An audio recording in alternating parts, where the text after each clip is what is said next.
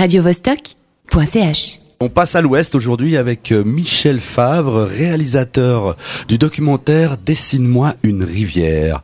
Bonjour Michel. Bonjour Stéphane. Ce documentaire parle de la reconstruction, euh, de- enfin la réhabilitation d'un lit naturel de la rivière Lair à Genève, donc dans le canton de Genève, autour de Bernay, Confignon, Lully. Cette rivière a été canalisée au 19e et 20e siècle.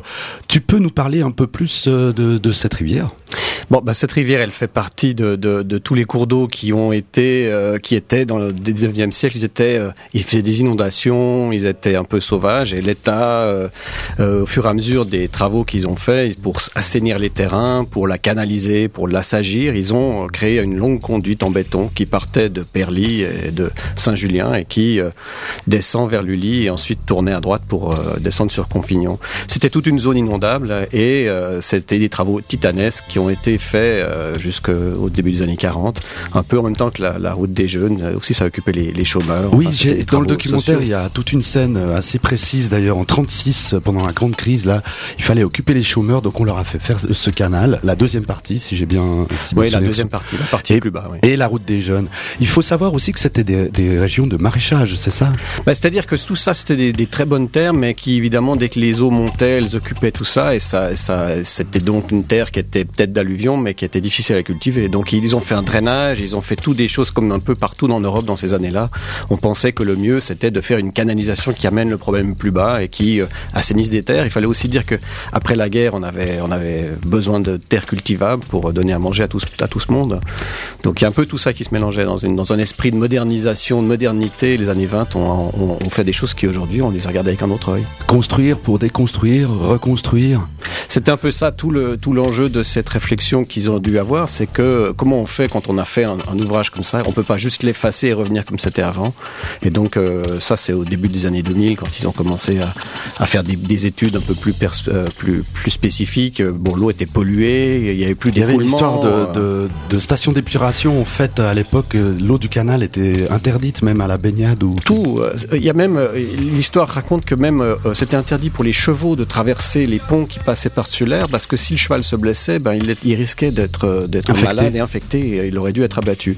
Donc euh, tout ça c'est c'est lié pas tellement à la pollution uniquement, mais c'est aussi au manque de flux d'eau qui rentrait parce que dans le canal c'est une gouttière et il n'y avait plus aucun échange. Donc l'eau qui descendait, elle descendait plus bas et ce qui restait dedans n'était pas forcément euh, très potable. très potable et très propre à la Non. consommation. Et ces travaux de, de, de réhabilitation du, du, du lit de la rivière euh, sont, ont été pensés quand et comment? Ça a commencé, euh, donc tout était donc pollué et tout ça. Ça a commencé dans les années 2000. Il y a eu euh, en parallèle un mouvement au niveau fédéral de faire une cartographie des zones inondables. Et c'est là que d'un côté on s'est aperçu que s'il y a une crue centenale, centenale c'est-à-dire une crue énorme qui pourrait, qui peut arriver, on sait jamais quand, eh ben ça pouvait inonder toute la praille avec les ports francs, avec tout là où on est en ce moment et tout les- le, le futur projet du centre-ville qu'on connaît, dont on parle beaucoup. Et à la fois il y avait ça et au niveau cantonal, on s'est aperçu avec des initiatives des magistrats de faire plus de plus de précision, plus de précision biologique, d'améliorer le- le- l'eau. Et donc les deux ensemble se sont mis et ont créé ce projet. D'accord. Euh, Il y avait déjà, il y a eu des grandes inondations. Je me souviens plus très bien quand. Je crois que c'était avant 2000. Oui, c'est juste, juste à ce moment-là. Ça a donné un, un- un coup d'accélérateur à ce projet. Euh, C'est en fait les pluies qui ont inondé Bernay et qui ont. euh, il y a des gens qui se sont retrouvés avec les, les caves, voire euh, certaines chambres à coucher qui étaient en demi-sous-sol, qui étaient inondées. Mhm. Mais c'est pas lié à une inondation de l'air, c'est lié à des pluies de ruissellement. Les terres étaient gorgées d'eau parce qu'il faut voir que c'est une région où il y a une couche de glaise énorme sur tout le sous-sol et donc l'eau monte très vite sur cette couche de glaise et on est très vite euh, inondé. D'accord. Écoute, euh, je te propose qu'on fasse une petite pause musicale et on reprend cette passionnante conversation après avoir écouté Metronomy 16 bits.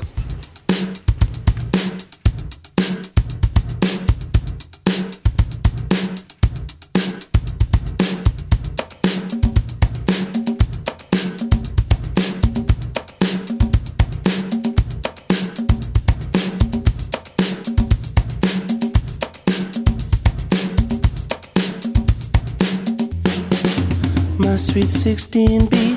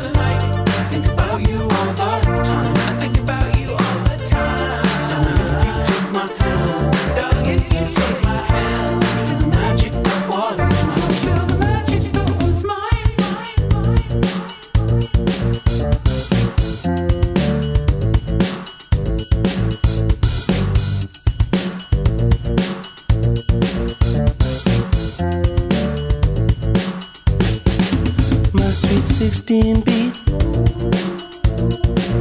The way you taught me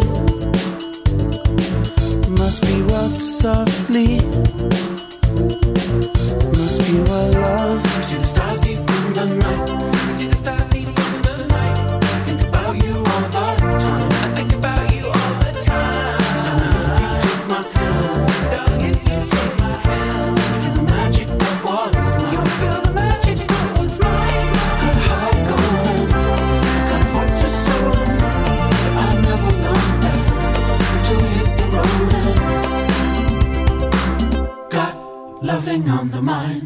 On passe à l'ouest, deuxième partie. Je suis avec Michel Favre, réalisateur du documentaire qui sort aujourd'hui au Bio à Carouge.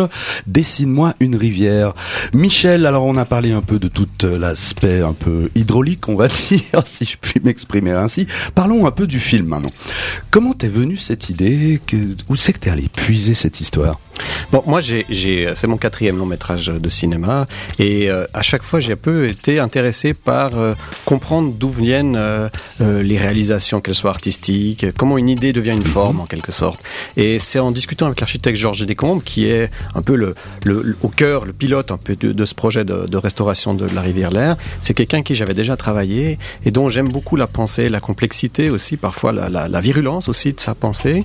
Et il m'a dit, moi j'aime bien travailler avec des artistes. J'ai travaillé avec des musiciens qui viennent dans mes chantiers, j'ai travaillé avec des sculpteurs qui travaillent avec moi sur le chantier. Atypique. Ouais. Et c'est quelqu'un qui m'a dit, moi je veux qu'un cinéaste soit à côté de moi parce que ton regard va enrichir le mien.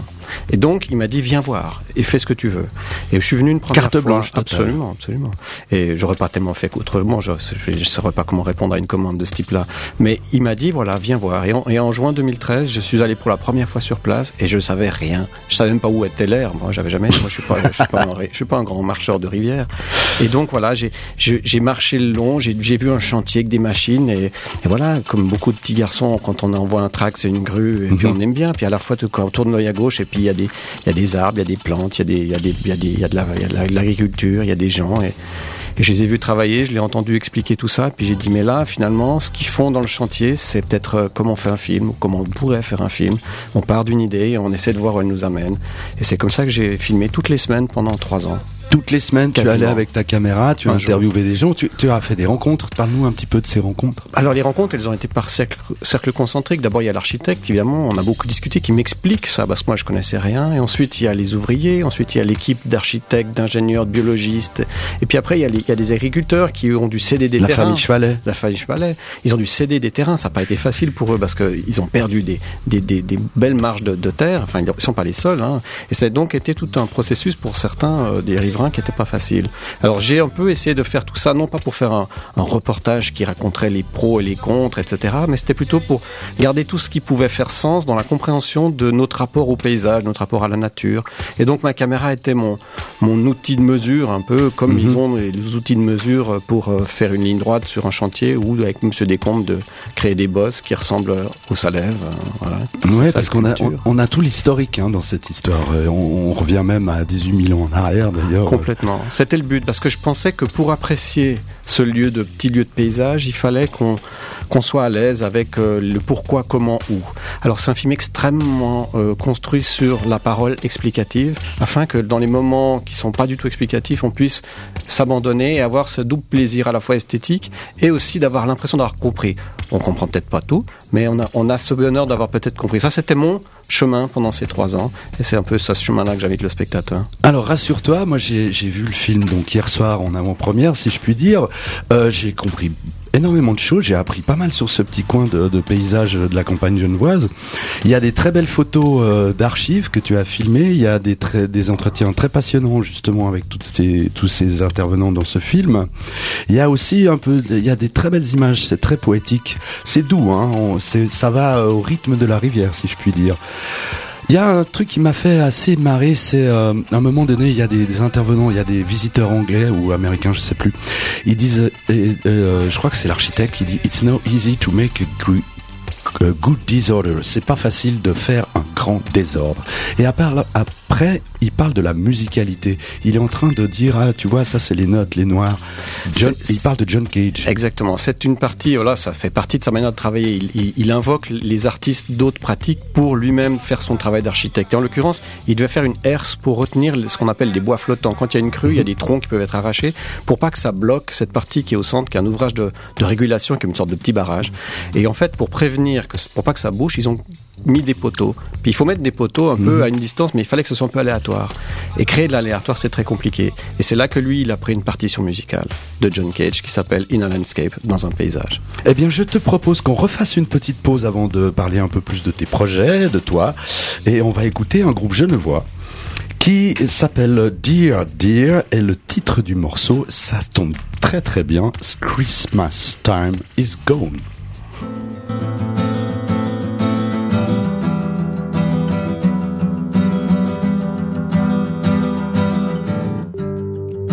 We're the last one. We're the last one.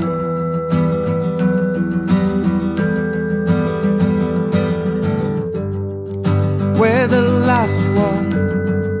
We're the last one.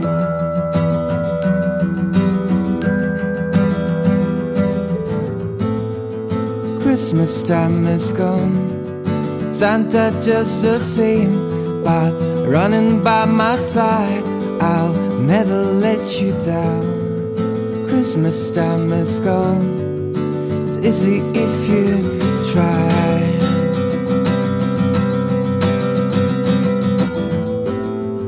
Sunlight fading out. Now there's only cold. Children long forgotten. Giants made of snow. Christmas time is gone. Easy if you try, dry, dry.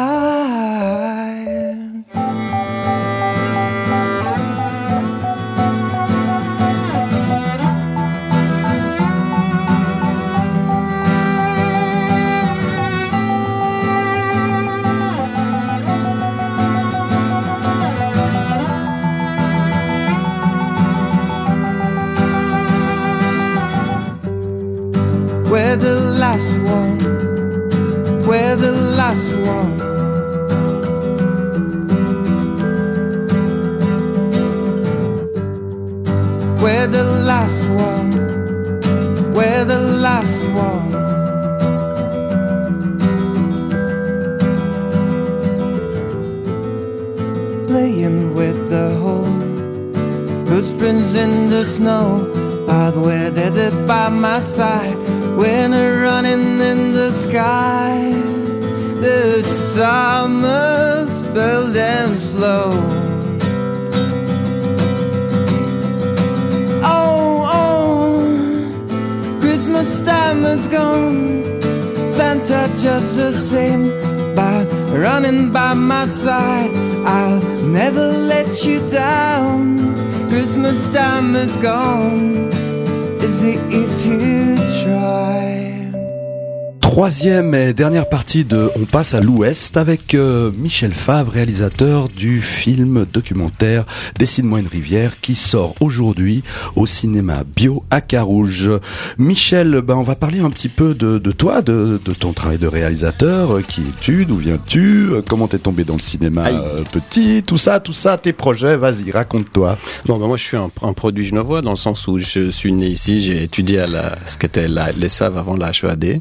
Puis ensuite, j'ai fait, euh, suite à ça, j'ai travaillé, j'ai, voilà, fait 15 ans de télévision ici, euh, des petits mandats, mais pendant 15 ans, je réalisais des documentaires pour, pour la RTS. Et puis, euh, en 2006, quand j'ai terminé mon, deuxième long métrage, j'ai été invité pour être, euh, pour enseigner à la HEAD. Et pendant 8 ans, j'ai été chargé de cours euh, cinéma, euh, à différents niveaux de l'école, voilà, jusqu'en 2014 où j'ai décidé de me consacrer uniquement à mon travail. Et donc j'ai arrêté euh, ces choses-là. Parce que je travaille aussi beaucoup euh, comme réalisateur et également comme, euh, comme artiste, on va dire plasticien, soit en installation, en vidéo. Beaucoup de choses avec ma compagne qui est brésilienne, donc on passe une bonne partie de notre temps du côté de São Paulo.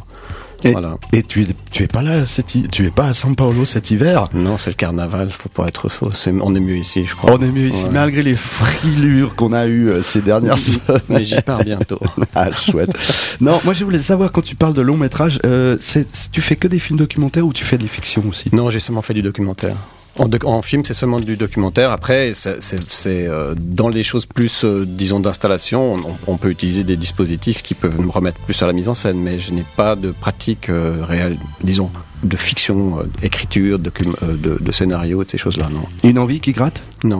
Pas du tout. Non, pas du tout. dans le documentaire. Non, c'est surtout non parce que pour moi c'est pas important cette séparation-là. Elle est surtout euh, j'ai un- une nécessité de faire un film et ensuite il va vers les outils. Et moi j'aime beaucoup travailler avec euh, en face de moi euh, une, une patte qui est une patte du quotidien, du réel et, et, et, et je, je me sens pas trop dans la dans la dans la dans la grande narration. Voilà, je fais un travail assez peu euh, dramaturgique, j'ai envie de dire. Tu me disais tout à l'heure, Orantène, que sur ce film, tu n'as pas écrit de scénario. Et j'ai remarqué aussi aut- autre chose en visionnant ce film, c'est que c'est pas vraiment un film militant. On est plus sur une ode à la poésie de l'eau, quelque To- chose total, comme ça. C'était ça mon but, parce que j'ai aucune fibre euh, euh, militante spécifique sur l'air, bien que euh, je pense qu'on est militant sur la vie, et donc euh, je pense que l'artiste il participe à quelque chose de bien plus grand que, que la thématique qu'il aborde. Et, et ici, non, j'ai pas écrit de scénario parce que je le faisais au fur et à mesure que je filmais, et donc je découvrais des complexités, des pistes que j'ai abandonnées, il y en a d'autres que j'ai développées plus loin, Mhm. et le film il s'est il s'est tourné, monté en- en parallèle. De manière assez naturelle, en fait.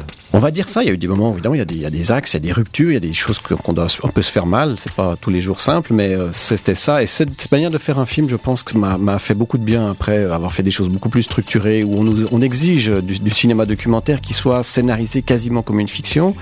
Et je crois que c'est pour certains projets c'est nécessaire, et pour d'autres ça l'est moins. Dans mon travail, là, le prochain projet sur lequel je veux partir, c'est quelque chose qui qui euh, voilà, c'est essayer de se dire qu'à l'époque où euh, les dirigeants du monde euh, nous communiquent leurs pensées en 144 caractères, on doit peut-être cesser de travailler avec une autre temporalité et d'autres dimensions. Et donc c'est un projet qui qui va se faire sans doute aussi sur déployer sur peut-être sous forme d'installation ou voilà, on Mhm. n'est pas forcément dans un dans un Cadre cadre cinématographique. Pour l'instant, pas. Cinématographique précis. Non, c'est plutôt ça. ça. qui m'intéresse. Parce que moi, j'aime ça. J'ai besoin de, de, de, rendre adéquat le, le, le film à, ma, à, à- là où je sens que je peux me sentir plus à l'aise. C'est très égoïste. D'accord. Euh, je veux juste savoir une petite chose. Tu travailles avec une grande équipe ou une petite équipe ou tout seul? Ça dépend des projets. J'ai fait des projets avec 15-20 personnes et celui-ci, j'étais vraiment presque tout seul. D'accord, presque tout seul. Eh bien, euh, Michel, voilà, le temps file, on arrive au bout, euh, au bout de cette passionnante conversation. Je recommande à tous les auditrices et à tous les auditeurs d'aller voir ce film euh, au cinéma bio à Carouge. Dessine-moi une rivière. Michel, c'était passionnant.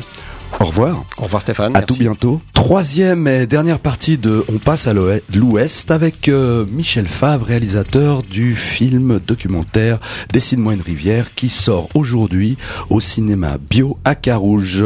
Michel, ben, on va parler un petit peu de, de toi, de, de ton travail de réalisateur. Euh, Qui es-tu? D'où viens-tu? Euh, Comment t'es tombé dans le cinéma Aïe. euh, petit? Tout ça, tout ça, tes projets, vas-y, raconte-toi. Bon, ben moi, je suis un, un produit genevois dans le sens où je suis né ici, j'ai étudié à la, ce qu'était les SAV avant la HEAD.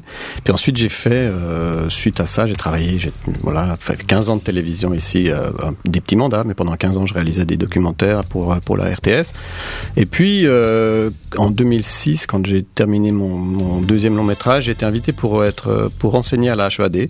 Et pendant 8 ans, j'ai été chargé de cours euh, cinéma, euh, à différents niveaux de l'école, voilà, jusqu'en 2014 où j'ai décidé de me consacrer uniquement à mon travail.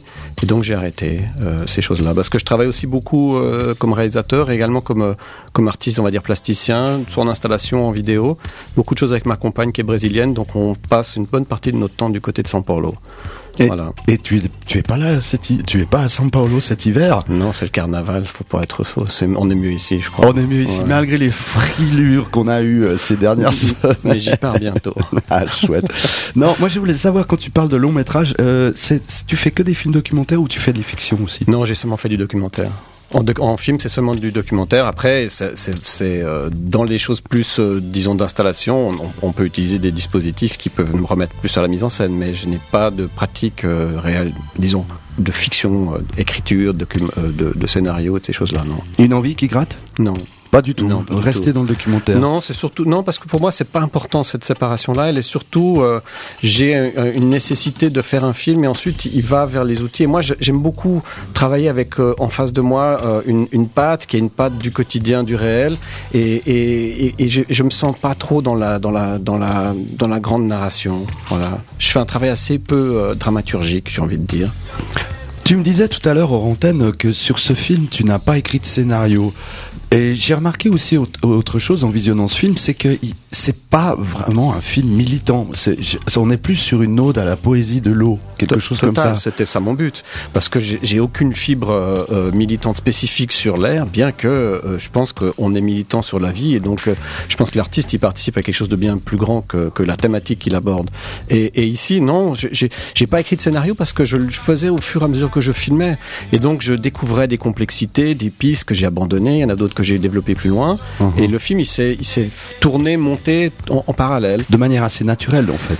On va dire ça. Il y a eu des moments, évidemment, il y a des, il axes, il y a des ruptures, il y a des choses qu'on doit, on peut se faire mal. C'est pas tous les jours simple, mais euh, c'était ça. Et cette manière de faire un film, je pense que m'a fait beaucoup de bien après avoir fait des choses beaucoup plus structurées où on, nous, exige du, du cinéma documentaire qui soit scénarisé quasiment comme une fiction. Et je crois que c'est pour certains projets c'est nécessaire et pour d'autres ça l'est moins. Dans mon travail, là, le prochain projet sur lequel je veux partir, c'est quelque chose qui qui euh, voilà, c'est essayer de se dire qu'à l'époque où euh, les dirigeants du monde euh, nous communiquent leurs pensées en 144 caractères, on doit peut-être cesser de travailler avec une autre temporalité et d'autres dimensions. Et donc c'est un projet qui qui va se faire sans doute aussi sur déployer sur peut-être sous forme d'installation ou voilà, on Mhm. n'est pas forcément dans un dans un Cadre cinématographique. Pour l'instant, pas. Cinématographique précis. Non, c'est plutôt ça. ça, qui m'intéresse. Parce que moi, j'aime ça. J'ai besoin de, de, de, rendre adéquat le, le, le film à, ma, à, à là où je sens que je peux me sentir le plus à l'aise. C'est très égoïste. D'accord. Euh, je veux juste savoir une petite chose. Tu travailles avec une grande équipe ou une petite équipe ou tout seul? Ça dépend des projets. J'ai fait des projets avec 15-20 personnes et celui-ci, j'étais vraiment presque tout seul. D'accord, presque tout seul. Eh bien, euh, Michel, voilà, le temps file, on arrive au bout, euh, au bout de cette passionnante conversation. Je recommande à tous les auditrices et à toutes les auditeurs d'aller voir ce film euh, au cinéma bio à Carouge. Dessine-moi une rivière. Michel, c'était passionnant. Au revoir. Au revoir Stéphane. À Merci. tout bientôt.